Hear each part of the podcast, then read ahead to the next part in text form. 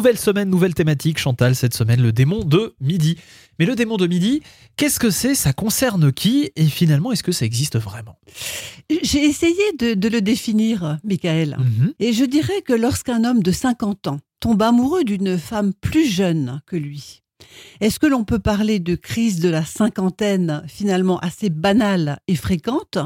Ou alors une nouvelle vie de couple s'annonce-t-elle pour lui, Mhm. prometteuse, pleine de projets et d'avenir Le démon de midi, pour un homme, c'est sa dernière cartouche. C'est une tentative souvent désespérée de maintien, écoutez bien ça, dans la vie génitale active et en fin du compte, le refus d'entrer dans le troisième âge. Est-ce que ça veut dire que ça arrive forcément à tous les hommes? Alors, est-ce qu'on peut dire que tous les hommes sont en quelque sorte victimes de ce démon, comme on le nomme, ou seulement une certaine partie d'entre eux?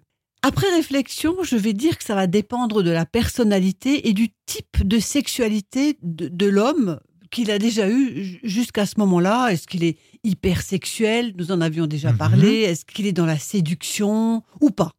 Et donc le démon de midi, en finalité, ça ne concerne que les hommes? Je dirais que ça concerne en majorité les hommes. Il existe sans doute des femmes que ce démon touche également. C'est le cas d'une femme déjà mature qui s'éprend d'un homme plus jeune, voire d'un très jeune homme. Cependant, cela reste l'exception.